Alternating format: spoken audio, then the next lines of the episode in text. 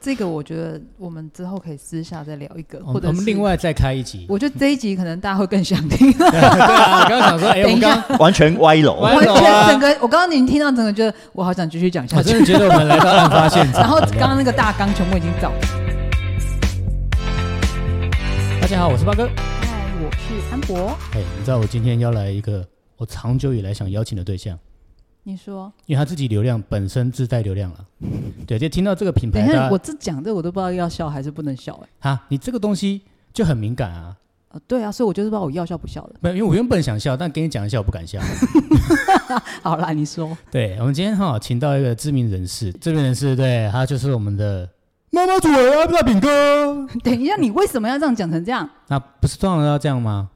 不不不，这样子不清楚，你要再好好讲一次。 ？OK，我们请到我们的妈妈嘴咖啡馆的大饼哥。哎，大家好，我是大兵。哦，他的声音这么快出场，有没有想说先聊个聊个半小所时？以我们可以笑了吗？啊，其实还是比较好的。哦到，底有什么好笑啊？不是啊，我们是要开心的心情迎接老师，但是因为认识老师的时候，这个就很尴尬嘛。对，还啊因为没认识老师的时候，就是还没跟老师见到面的时候就已经认识老师了，怎么怎么会有这种情况？因为他知名嘛，还有流量嘛，对面大家一定都很好奇，对不对？我们今天其实呢，就是要来讲我在案发现场。嗯，最好是哦欧北贡， OK，Anyway，、他现在哈、是持续的在耕耘他的这个咖啡的事业啊。那所以就是今天要带给大家，就是说他怎么样从这个一连串的，然后到现在，哎，甚至呢，干嘛成为很成功的一个咖啡营业的一个顾问讲师。哇，这太厉害！对，我们把这个流程、这个整段的故事呢、旅程跟大家分享。老师先自我介绍一下，大家好，我是大饼。我要稍微更正一下，就是我们教的东西不是只有咖啡业可以适用，哎呦，对，所以我们不能说咖啡领域的顾问，应该是哦，嗯哇，一次涵经盖全营顾部，问都可以。哎呦，所以我自己哈、给自己命个名字，我们叫做逆境顾问，只要你遇到问题都可以来找我。啊，很顺境的人脉来啊。因为在创业路上基本上都不太会是都是逆顺境的的吧？对，都会有逆境的，所以我常遇到那种很奇怪的东西，比如说什么哦，遇到新闻事件，遇到要找律师，遇到公司发生了真的公关事件，他可能都会私讯我，然后我都会给他一些我自己的建议。我真的他毕竟他经历过嘛，公关、对啊，律师、诉讼，记者啊，记这者种奇奇怪怪的事情啊，有时候很多时候我们遇到这种事，不知道该怎么解决。棘手。老师那个当下你应该也是不知道吧？整个是我我我我其实硬着头皮，也没有硬着头皮，我是一个很懵的情况下，不是很萌哈， 很懵，很萌，很萌。就是哎、什么都不知道的时候就被记者毒卖。吕先生，你为什么杀了陈先生？我说啊，什么？你说什么？ 有这么严重吗？这么严重，还被人家下那个标题叫整笑哎，安内对啊，然后突然脑袋就出来，啊，哦，原来我看到电视上的那个记者毒卖那个的画面 被害已经那个那个那个犯人心中 OS 是这个吗？啊，你在讲什么？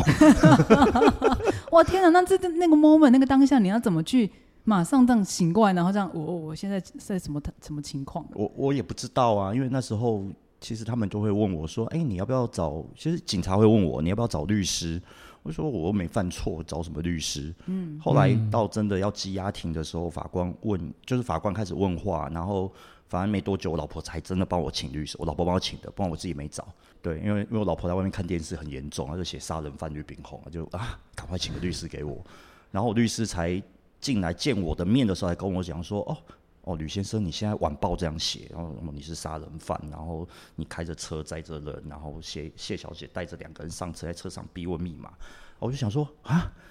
怎么怎么怎么晚报写成这样子？这这报纸会不会乱写的？律师就说没有没有没有，晚报这样写一定是检察官或警察放出来的讯息消，息，对不然谁知道？对，不然谁知道？晚报记者不可能乱写啊，一定要有所本啊。这哎，样不一定啊，有时候真的乱写，真的根据怎么会是变成这样子啊？以讹传讹会传到乱七八糟了。没有没有没可有是，检察官不应该这样子吧？诶，那那因为那时候我们的侦查不公开，要就是要讲到一些历史，就是那时候的侦查不公开，只要有抓到犯人，犯人说你是共犯，你就是可以公开。哦，OK，哦，对哇，那时候他有有一个小小的弹书可以公开的方式，有几个。如果抓到真正犯人说你是共犯，就可以公开。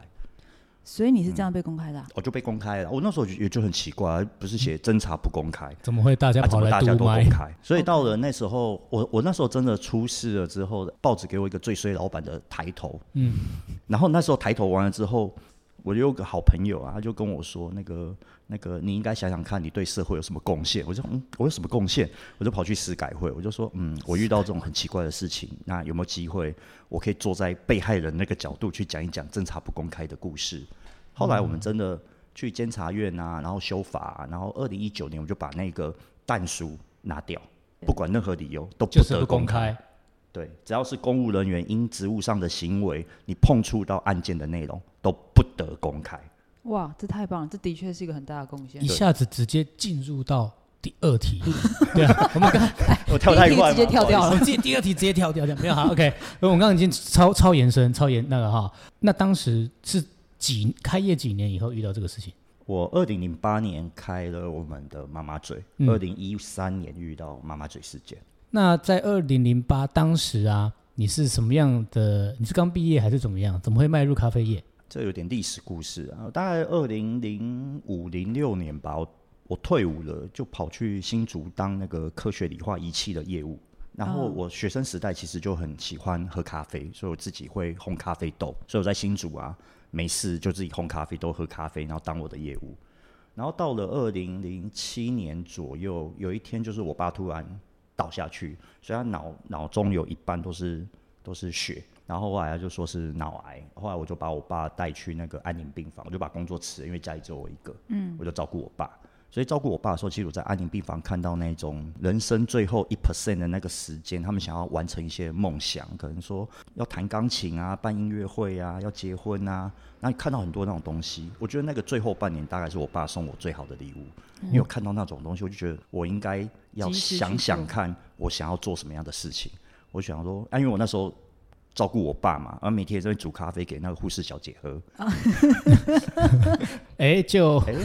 然后我就跟我妈说，那个我爸如果走了，我就要去煮咖啡，我就要做咖啡啊，做什么咖啡没关系，只要跟咖啡有关就好了。你觉得那是个兴趣？那时候你几岁啊？你的梦想热情大概二十二十九岁，好，哇29，二岁十九岁应的该确是一个29人岁生的一个转点，你知道我们频道不是都在讲这个创业啊跟行销吗？是那请问一下，为什么会选在淡水没有没有，我第一家，我第一我最开始开业的时候，我是在树林、树林？巴黎，接下来会在淡水。 哦，所以老师，你开了这么多家店啊，没有没有没有没有，那个那一直个移动，哎、不是，就是巴黎这家店还在，那淡水那家店其实是因为我后来遇到妈妈嘴事件，新北市政府那时候有一块地，那块地开咖啡馆还不错，他就问我要不要去开。还有开咖啡馆不错的地等一啊下，是在事件之后吗？之后，哦，了之解。后他们那个民政局就来问我说有没有兴趣去那个地方经营经营，嗯，对，委托经营嘛，就是去招标，对对对，。有然后他找了很多什么三只小猪啊、星巴克啊、博朗啊，什么找很多厂商去看，嗯啊，我们是其中一家。是对，后来我就把那个地方标下来，就变淡水店。对，但是现在已嗯经合约到期啊，八年。嗯，对，到期了，所以我们就是就是把那家店的设备都顶给下一手。我们刚刚讲到，就是说从事这个行业嘛，是热情使然嘛。热情对请问一下，到现在目前为止，我还是每天要喝咖啡啊，还是热情啊还，是热情？热情哈不减， 对啊哎但。心态有没有变？心态应该是说，其实我本来就不是一个很爱顾店的老板，应该没有 一个哦老我们板今想天的要做轴都非常的飘，对我本来就不是一个很爱顾店的老板啊，所以如果爱顾店就不会出事。坦白讲， 等一下，啊，因为哎，哎，所有老板现在听到惊啊 掉，我没刚有还是回去固定，还是回去，固定，正在开不要车乱跑准备去哪里的人， 现在正所以在，回所以程我的那路时上。候做咖啡的第一个工作其实是修咖啡机，在一个开业辅导公司上班，然后修咖啡机，修完之后，然后就开始，因为老板知道我当过业务，就开始帮人家做开业辅导，怎么开咖啡馆。在那间公司待不到一年，我就出来做我的妈妈嘴，就只做咖啡豆的批发啊，我就是很不想顾店，所以我不想开店，但是。后来不得已，因为我我那时候在树林的时候，因为我学长他要他是我学长的一个工厂，所以那一间我第一个第一个房小房间其实比这一间房间还小，就是一个烘豆机的空间空这间样而而已已。学校因为要搬家，我就找找我现在巴黎的那个位置，啊，我就想要找说，嗯，咖啡馆就是要找一个嗯河边，然后风景 很好，可以烘气咖氛啡好豆，然后没有人会吵我的地方，啊，就找到我们巴黎县址。他是佛系经营他的咖啡店啊。就是很那种唯美型的，对对对，要就是你对氛围咖啡气馆还是有一氛些想象左想岸象咖啡空吗间啊，对有没啊，对，而不对是在呃繁忙的十字路口。对对，不是不是，闪电侠有看吗？他不是进去那种咖啡厅那种感觉吗？很快、很忙、很吵那样子。对对对，没没有有听说左岸咖啡里面的咖啡旁边的都是很脏很乱啊，没有那个美丽的气氛， 那都是被包装出来的，对啊所以选了那个地点。选那个地点啊，所以那个地点主要还是以烘豆、烘咖啡豆为为主，因为那主时候在做批发。嗯，对。但二零零八年刚好我们遇到一个时机，我常讲说遇到危机有时候也是转机，因为二这零倒零是八年刚好是金融风暴风暴，所以那时候我在单车步道旁边，然后我印象很深刻，我二零零八年一月的时候去到现场那个位置，中午十二点礼拜天一个小时，我这边点人流，很认真。好认真哦，对我还有我还有做我的我的那个投资简报，因为要这样不股东佛系了啦。股东要投资嘛，我就哦这个很写说清楚要，要你投看多少数钱，据其实我都有算。算完之后，我说哦，我一天要做一百二十二杯，我才能损益两平，我都算出来了。哇，太酷了！这对股东会相信哎、股东会相信因，为你的数据很清楚，他就投我钱了。然后接下来我跑去现场的时候，我就在点人流，我说哎一个小时到底多少人？我点五个，五台脚踏车。糟啊糕，啊然后嘞然后，然后你可是你刚刚不是点一百二十二吗？对，因为我忘记了，哎、我心里的 OS 就说：哎，有人呢。哎，脚踏车不到，有人呢，可以哦。哎、然后我就把它开下去。但后来因为二零零四八年的四月，那时候就说什么哦，五万块脚踏车买不到啊。那一年的暑假，我就印象很深刻，那脚踏车步道都塞车，都是人。但我那一年是我生意最差的时候，因为哦他的故没事有角是没有人停下来喝没有咖啡名气啊。 OK 对，那后来因为经过那二零零八、二零零九、二零一零，其实我们就一直在经营很深耕脚踏车步道，所以我们二零一零年我们得了一个单车友善商店第一名。嗯，对，新北市政府弄的，就我好像跟他们很有缘，很多人就会去那边拿一个躺椅在河边坐啊，买杯咖啡啊。所以那时候我们真的出事的时候，他说巴黎名店，其实很多人都不知道，我们知道的只是单车车友，嗯非但固是定车那个友群，不知道啦只。要是车友一定知道，但不是车友就不知道。当时有什么特别的品品样吗？就比如说大家来必点的， 没有，我们我们卖的只有一个，就是享受那个咖啡时光。你看他卖的是时光哦这个卖的叫品牌，对还我们卖卖品牌的的不溢是价力咖啡，我们卖的是一个时光 feel 那。个 moment 所以你可以去看一下我们那时我们在巴黎的、呃、照片，我们其实那边都会有个躺椅，所以大家都会拿着躺椅拿杯咖啡去那边坐。哇，所以很多骑其脚踏车过去就看到，哎、怎么有人躺在那里？他说，哎、怎么怎么有一个咖啡馆？啊，帮我也买杯咖啡，然啊跟后着就一坐起到在那边就边，躺着，然后就帮我吸引下一个客人。好酷哦！这是哎、这种也是一种行销方式哎、啊所以他卖的有时候他卖的不是那个品啊，他你看他卖的是好像是 A，不是他用 B 来带。对啊，没错，它那不个是行为、那个模式、那个样貌对带动了他的咖因啡为。消费者要买的是好处啊，其实咖啡对他有什么好处？坐在那边才有那个好处。就像说啊我们享去受，星巴克，我们要的有时候就是那张桌子，或是那个 Yeah 氛围、那个音没乐，有，我要的是那个充电座。对，你要的就是那充电座啊，咖啡只是你花钱的一个对价关 系。 Yes，对我我 yes 我借到这个场地可以用，如果没有人注意的话，我甚至不点。对哎哎哎，对对，所以有时候其实我们在行销都会谈虚实，有些东西是实际上买的，但事实上消费者买的是另外一另外个那个无价的物价。价值，那在这个经营历程当中，就撇开，就说我们刚刚讲那个一开头讲的事件啊，我在猜测啦，就是说你有没有在这个一定有低潮的时候，然后把这个社会事件把它当转为动力，还是说其实没有，完全没有这回事？有啊，怎么会没有低潮？很物质啦，比如说，呃，那时候刚开始新闻事件出现的时候，我就觉得很莫名其妙，因为检察官都不听我的话，奇怪了吗？然后整个社会氛围都觉得我是杀人犯，那天种哪，这压力超大的欸，这很莫名其妙啊。对那种啊，你那你知道那种出门的时候带小朋友去打预防针，那个护士小姐都会指指点点嗯啊，记得巴蒂太郎，记得那种指指点点这样子。好好差的感觉，对，但我我这个人个性还大辣辣的，嗯我就这边 很大方的这边走来走去，然后我老婆就会跟我说那个。你还是变装一下好了。口罩戴哦一真的下啊这样子，对，没有那时候还没有没有没有口罩，大家还不习惯戴，因为戴口罩就觉得更这奇个怪怪怪的。更奇怪所以。我是戴个眼镜，戴个帽子，然后所以现在就习惯就戴个眼镜，戴个帽子出来。那就所以谢老师，你的眼镜是那个装备啊哦这有配备那时候那时候我们没戴眼镜哦哦哦，然后现在才有度数哦，现在才啊 现在戴久了就觉得有度数了，就开始就可以真的有度 数了。太久了，度 数可能那时候是没有啊，哦那时候了解没有。对啊，我觉得那时候就开始变装啊，变装完之后，其实你会发现那个家人有时候跟我就会离个五步，哦，那哎我知道你这个心理会不会有点扭曲、啊？很，难过好不好？就会觉得好想躲角落那种感觉。嗯也还也习惯了啦，就是我就是大拉拉笑笑的这样子啊，觉得可是对家人来讲，我老婆就会讲说，就尽量不要让小朋友受到影响，的确是啦，就这是才有是时候保重护点站在家人保护家人的立场对上是，啊，我们就是想办法不要让他们受到影响。但有时候其实你知道，小朋友也是蛮天真的，嗯，对啊，因为有时候他就会去，老师有时候会讲到我们妈妈嘴三个字，老师也会跟他聊八卦，所以消息来源有时候是老师，小孩子其实不在 乎，对，然后然后所以我我我女儿那时候就很天真，就说哦那个爸爸，有时候哦爸爸咖啡是全世界世界上生意最好的咖啡，对，然后我就问他为什么，因为说老师都这样子讲，我说哦是好，对，然后他就很开心啊，就要约老师去我们店里喝咖啡，这车好没问题， 欢迎。可爱，可爱。我刚，所以我刚刚是问说啊，最后你又把你怎么样把它化为就是这说个时间多这久？个动，力，对，整个这样跌到，然后到你再慢慢这样站起来，你整个时间轴，我觉得创业的过程当中，其实从一开始你，你你的创业一定面临到的业绩问题呀、啊，对，像我们遇到这种公关事件，可能是记者的问题，可能是可能是检察官的问题，可能是社会大众的问题。而那时候，其实我我对着，我记得东升来采访我，我就讲一句话，就说这需要理智来解决，而且我觉得这需要面对真正的问题是什么？因为真正的问题大概就是检察官不相信我，所以嗯他有可能会起诉或不起诉。所以我觉得就是要去解决这个检察官心中对我的疑虑，就偏是见，讲不好听一点，就是先射箭再画靶，就是他就觉得你就是，他先定罪你了，他就觉得你就是有问题，所以他花很多时间在查我啊，我就。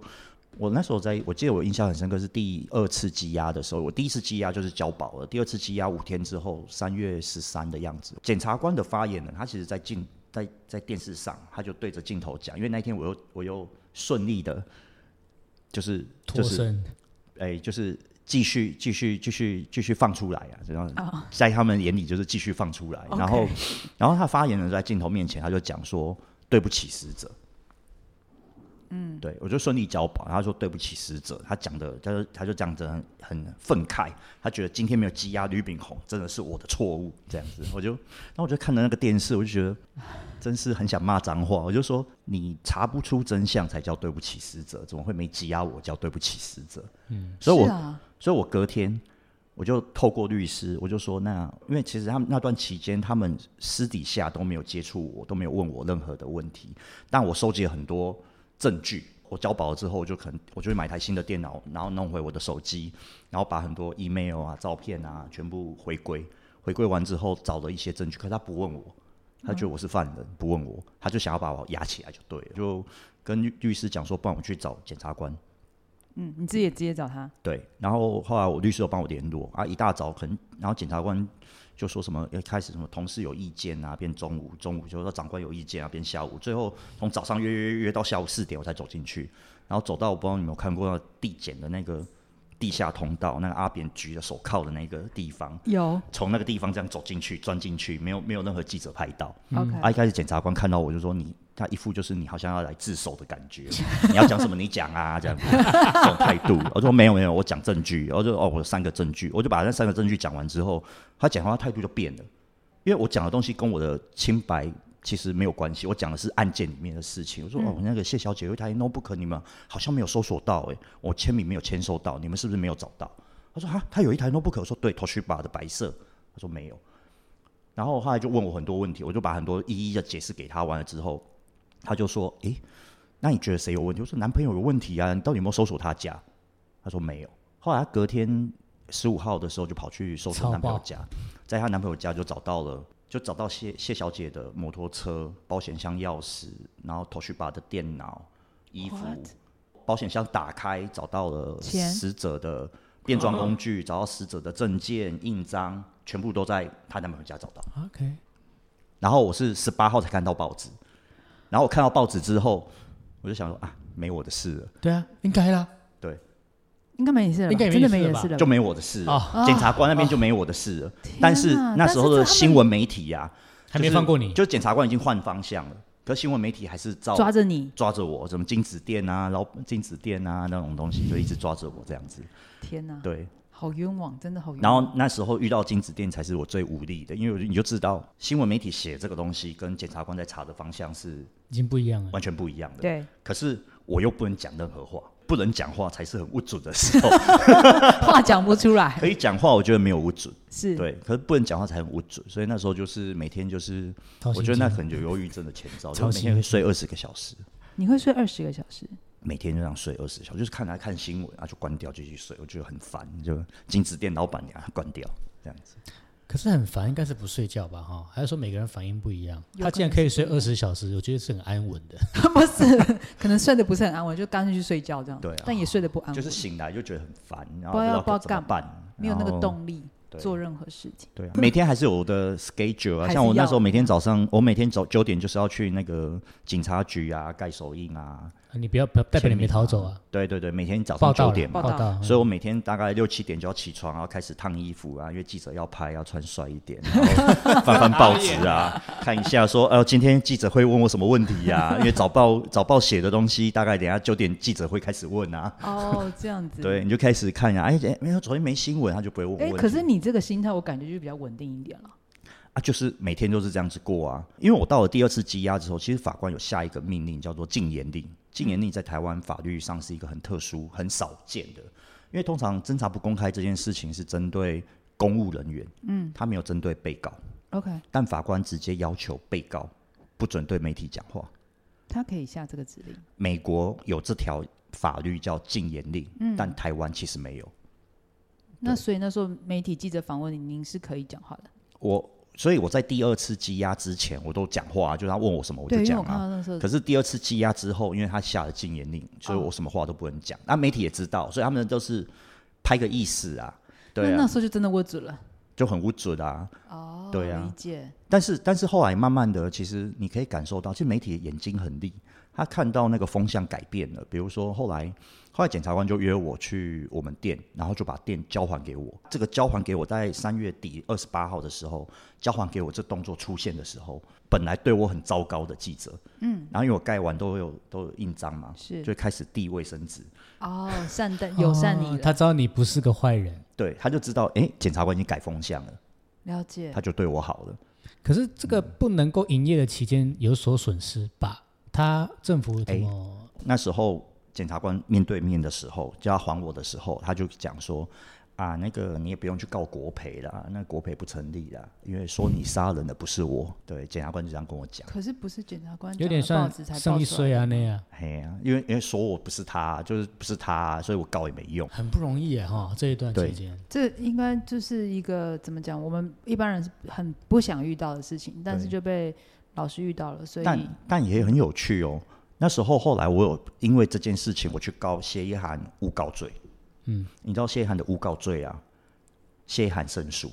胜诉检察官败诉。为什么？对，为什么？就是因为啊，那个时候一开始检察官对谢小姐在取证的时候啊，他没有讲说你讲谎话你会受到什么什么惩罚，哦你要先他没有告诉把他这句话讲出来。然后因为全程都录影嘛，就他因为没有讲，所以检所以法官就判谢谢小姐胜诉，哦，他不用为他讲任何话负责。哦哇，对天啊他哪很厉害，我真的觉得他很厉害。对，然后你就你就知道说我们的检察官们很忙，就很多小事都没有注意到。好可怕、哦！这个我觉得我们之后可以私下再聊一个，或我们者我们是另，外再开一集。我觉得这一集可能大家会更想 听。对啊，我刚刚想说，哎、等我一下刚完全歪楼，歪我楼觉啊得整个，我刚刚你听到整个，觉得我好想继续讲下我去。真的觉得我们来到案发现场了，然后刚刚那个大纲全部已经早 key 了，没有人想要看大纲。直接走 key。 对，好，直接偏题。对 好，那我们一样哈，就是说，那请问一下大饼老师，就是说，我们在这个开业当中啊，我们既然刚刚 都讲选品是变成有点次要，他是卖那个 feel，卖那个 timing，对啊，那个时光。咖啡，那可是今天你那刚也有讲是刚毕业嘛，然后就也遇到一些一些事情，决定了咖啡变成你的置业。对于说，如果现在这些，而且刚好巧，我刚刚心里一直在想，知道吗？新主主科是啊，工就程是师，嗯，开咖啡厅， 就他刚好也也有一点像了，因为新竹 嘛。像到底现在人，你因为我刚刚我们在旁边有聊天，他说每个人台湾人哦，平均啊喝到两百杯啊，对那所以代表这个市场很大。像像常常讲保险也很大，还有很多没有被血缘的地方啊，是还可以做。可是真的现在每个年轻人都可以出来开咖啡厅吗？他没们有有一试些调也是啊，对就啊是开咖啡厅是梦想地，梦想的啊，对对啊，对那对可是一定不是那么容易啊，因为我觉得我们现在像现在我们在这个地方，我们一 Google 咖啡厅也是 N 加，你如何做出你的特殊点 啊？这个生态，这个业态，咖啡的这个业态，呃，应该是说，其实咖啡市场是一个蛮内卷的哦。我们用嗯大陆用语内啊卷，内我觉得卷超级卷的。超级卷的意思是说，其实现在不是说你有卖杯咖啡、卖个吃的，大概就是咖啡馆了啊。嗯，主要你还是要让消费者知道你可以为他带来什么样的好处。那那个好处的部分，我觉得咖啡咖啡其实有一个很大的特性，它跟任何行业都可以搭配。啊所以你可以依照你真正想要的需求而去做搭配，我觉得这还是一种切入点。但很多人在想这个市场的时候，他纯粹就说，因为我喜欢喝，所以我就要卖咖啡；因为我老婆煮的咖啡很好喝，所以我要嗯卖咖啡；因为我女儿不知道做什么，我开一间咖啡馆给她姑。哎呦，我有遇到这样的朋友，他 老婆他老婆要做什么？开了一间茶店，对就啊品茶的，对啊，可是这种东西通常要站在老板的角度在谈论这件事情，因为我老婆想不知道干嘛，我开间给她雇，这就站在老板的角度视角在看这件事。可是事实上，真正创业市场，你应该用顾客的角度来看这件事。嗯顾客只在乎对我有什么好处啊，你卖咖啡啊，跟我有什么关系？到底嗯对我有什么好处？你提供的东西，像他刚刚讲了，开在那脚踏车旁边，没有人就是没有人啊。没有人就没有人啊，所以嗯你要把好处告诉他，好处展现出来啊，所以嗯我们就会展现出，哎、你在河边有个躺椅有，躺椅，我这边有桶水，你可以来加水。但啊我想延伸一下老师的意思，因为我觉得像嗯，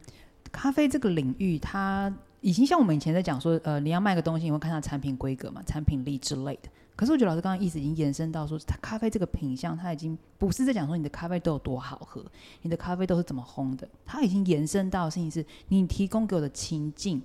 你帮我解决了什么样的情境，而把咖啡这个元素附加进来，加分了这个情境。你的出发点跟切点是不是这样切？其实，其实价值，这应该是说你提供什么价值？是价值这个东西可能是功能性的价值啊，可能是情境啊、场域性的价值啊对，或情绪上的、感对情的价值。我可以都跟你可以聊是天啊，对这，都是价值啊。而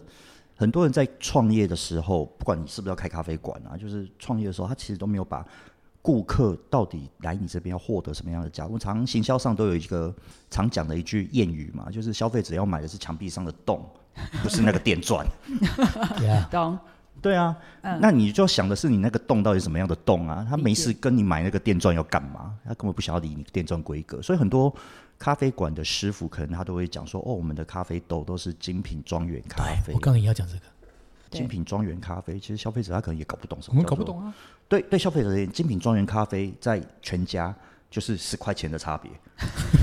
多加十块，就可以升级成精品庄园咖啡了。对，就是十块钱的差别。你讲了那么多之后，在全家只是十块钱的差别，很难呢、欸你还要讲这个吗？